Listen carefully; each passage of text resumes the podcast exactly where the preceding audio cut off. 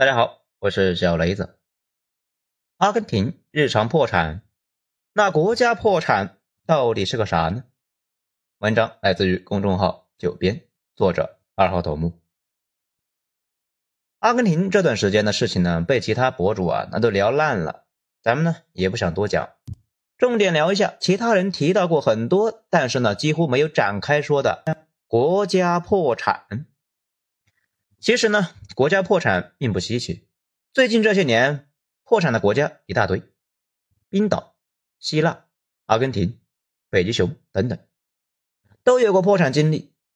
破产这个词呢，听着好像挺严重的，其实也就那样。一般来讲，就是呢没外汇了，欠别人的钱还不上了。欠钱这个事呢，分为两种，一种呢是欠自己的钱，叫内债；一种是欠别的国家的钱，叫外债。内债呢好理解，一般是向银行和金融机构借钱，这些钱呢都是老百姓存进去的。如果是政府欠了老百姓，正常来讲是没有违约一说的。如果急眼了，可以呢多印一些钱还债，苦一苦百姓嘛。如果老百姓呢比较温顺，这个事呢也就没事了。只是啊代价也很大，容易引发通胀失控。常凯申就是这么做的。后来通货膨胀把国家呢给打崩了。前段时间呢，日本国债那个事闹的是沸沸扬扬，有博主呢预言日本马上要完，那后来也没啥事。其实他们呢也是内债占据绝对大头，他们的几家银行机构倒腾来倒腾去，看着规模巨大，其实啊也就那样。外债比较复杂，一般是向国外的金融机构借，那比如大家熟知的美元债什么的。就是呢，我国房地产公司向国外金融机构借的钱，这里啊就有一个问题：如果我是一个政府，我欠了一屁股的钱，我不还了，你能把我怎么办？这个分人，主要呢是看你们的国家对别的国家依赖大不大。一般来讲，不会有军舰上门讨债，但如果呢你依赖别人严重的话，就算没有军舰上门，那也是痛苦不堪。因为国家欠钱这个事呢。很少欠别的国家政府，而是啊欠别的国家金融机构，比如俄罗斯呢，现在是欠美国很多钱，并不是欠美国政府，而是欠摩根大通和高盛这些金融机构。国家一般不会为了金融机构呢去跟别的国家开战。咱们想了想，没想出来相关的案例，但并不代表呢你不还钱就能够好过，因为基本上没有一个国家能够完全不依赖世界经济。这就要命了，你不还钱可能会非常痛苦。什么意思呢？大家接着听就明白了。首先啊，这个债呢是消除不掉的，一直都在那里，并且呢还有利息一直在增长。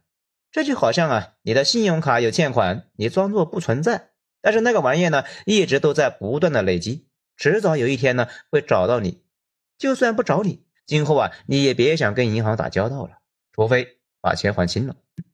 现在各国呢，基本上都没有办法关上门自己过。只要向国际上买点啥东西，那可能是电厂设备，那可能是计算机，可能是石油，就绕不过各种金融机构。到时候啊，就容易被人家搞。这一点很关键。债务只能够商量着减免啊，咱们国家之前呢减免过非洲的债务，但是绝对躲不掉人死债消。国家呢没有这个说法。人家不给你减免，你就一直欠着。下次有事要跟对方做买卖，人家第一件事呢就是要钱。这个呢和咱们的老百姓之间的情况差不多。就算你们国家换了政府，那个钱那还得照付。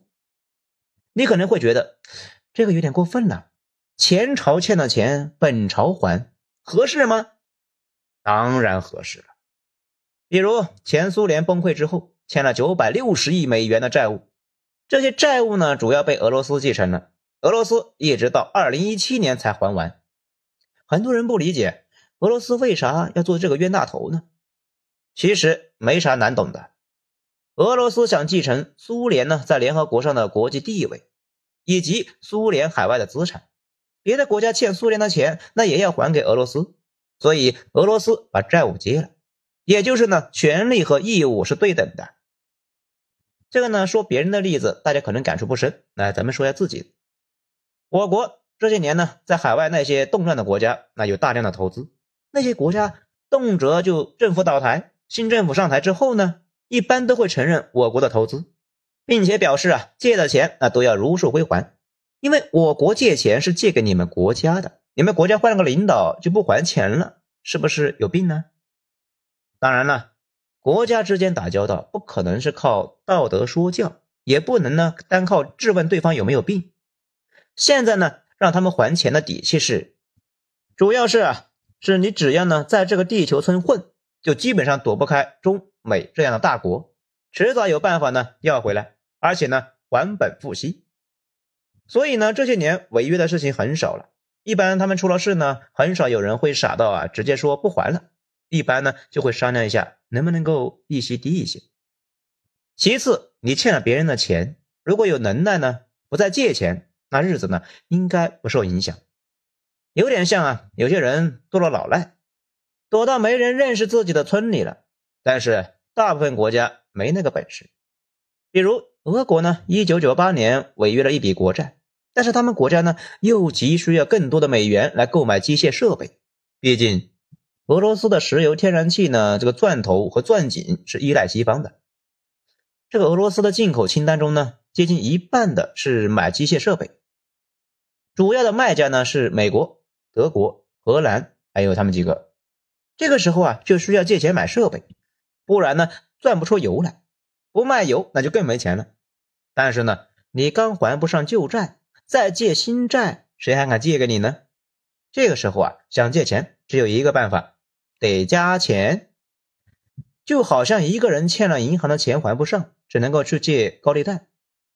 俄罗斯后来呢，也只能够是被迫借高利贷，利率百分之二百，非常吓人。不过也没招啊，必须得借，不然石油钻井工那就会停工了。石油那是俄罗斯的命脉，说啥都不能停，只能够借高利贷来买设备。前段时间还有新闻，北极熊呢被制裁之后，通过印度卖石油赚到钱，再通过呢卡塔尔的公司从加拿大。买钻头和涡轮机，不仅如此啊，国家外汇太少，导致呢汇率暴跌，俄罗斯老百姓呢得花更多的钱才能够买到相同的东西啊。当然了，如果买的东西呢是俄罗斯自己的，那影响不大。也正是因为上一次违约的惨痛教训，这次俄乌战争爆发之后，俄罗斯呢尽管是遭到西方惨烈的制裁，依旧还在坚持还债。毕竟打完仗，这日子呢还得继续啊。之前那个斯里兰卡破产了，日子那是一度的非常难过。这个国家呢不产石油，一旦破产，那也就没钱买油了啊。供需关系影响之下，这个油价呢会大幅飙升。很快呀，大部分人都买不起油，也买不到油。你可能会说啊，买不起油那就不买呗，从此不开车了。但问题是。油呢，又是很多产业的基础原料，缺油大概率啊会导致缺电，进一步呢会导致大量的产业没法开工，引发大规模失业，这就属于动摇国本了。此外，斯里兰卡那也缺粮，如果没钱买粮食，饥饿会横扫全国，最后啊整个社会陷入巨大的动荡。后来几个债主，主要是中日印，坐在一起去讨论。给斯里兰卡呢这个债务延期，他才挺了过来。不过啊，斯里兰卡的意思是呢，能不能够给他减免百分之三十？被债主们那断然的拒绝了。不过以斯里兰卡那副奏性的话，鬼才知道那什么时候能还上。那有没有破产之后影响不那么大的呢？嗯，想了一下，也有，比如冰岛。冰岛在二零零七年之前借钱买美国人的理财产品。当时呢，看着华尔街玩次贷，那玩的是风生水起。他们呢也想赚那个钱，于是啊，从英国和荷兰借了不少钱去美国啊炒股吃差价。没想到美国佬爆雷了，冰岛人那赔的是一塌糊涂。于是呢，冰岛人就想出了一个奇招，让老百姓自己公投来决定还不还钱。如果决定不还钱，将来倒了霉呢，大家一起承担，也别怨政府。于是就开启了公投赖账的第一家，冰岛老百姓投票决定还不还钱。百分之九十以上的人，那觉得银行借钱炒股赚了，那也没给自己分呢。现在赔了，关自己屁事，干脆利索的赖账了。其实呢，那些年金融机构炒股赚钱之后，也是给政府纳税的，政府呢又给大家分了。不过好在啊，冰岛这个国家呢，听着好像很发达，其实啊，是一个钓鱼和旅游的国家，能源主要是靠地热，人口也少。并不依赖呢其他的发达国家，短时间之内啊不会出现斯里兰卡那种巨大的困难和骚乱，所以冰岛就摆出了一副这次借钱不还了，并且呢再也不见面这种姿态，反倒是把英荷等债主国呢给吓坏了，就赶紧拉着他呢坐下来啊，哎有话好好说嘛，别掀桌子呀，你有什么困难可以跟我们说吗？那又不是不能谈。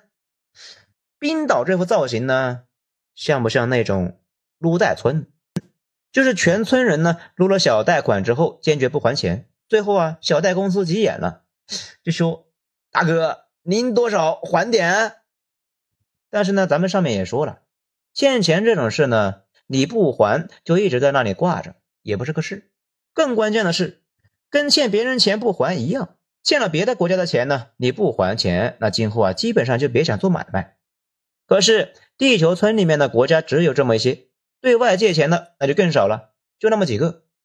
国际上做买卖根本就躲不开英荷两国。冰岛这个国家呢，也知道自己那靠钓鱼赚不到啥钱，今后呢还是得继续玩金融，那就尽快呢还钱来恢复信用。于是冰岛经济恢复之后，英荷就开出了优惠条件，跟小贷公司似的。哎，大哥，要不？您只还本金？那冰岛说呢，是愿意慢慢还啊，一千多亿的欧元的债务，准备呢每年还个二三十亿，利率是百分之三。现在呢正在打工还钱，预计呢需要用一代人的时间。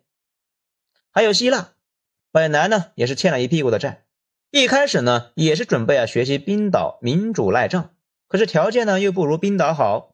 冰岛那不是欧盟成员国，相对啊独立一些。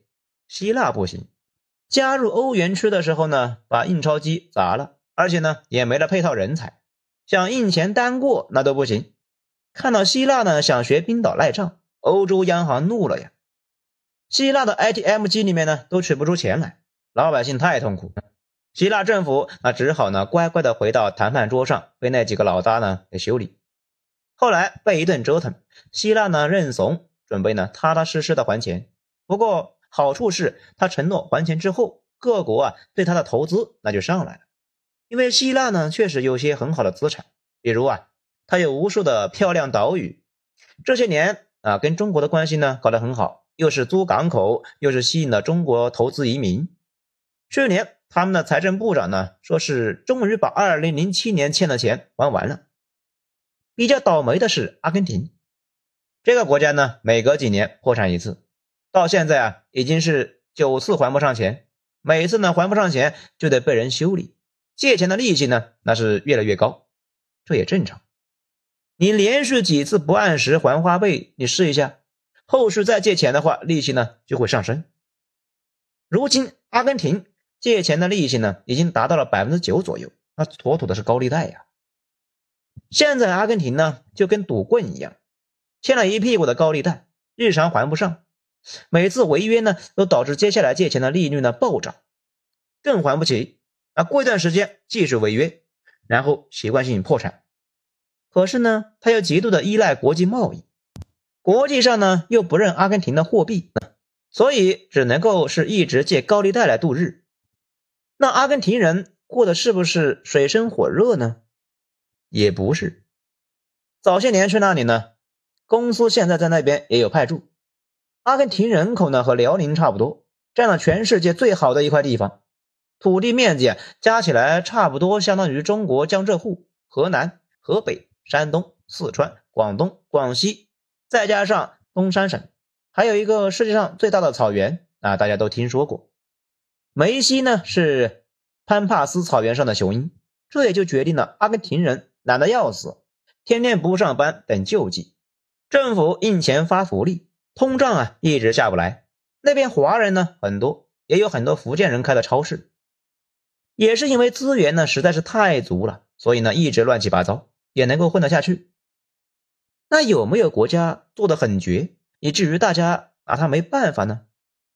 嘿，还真有，就是朝鲜。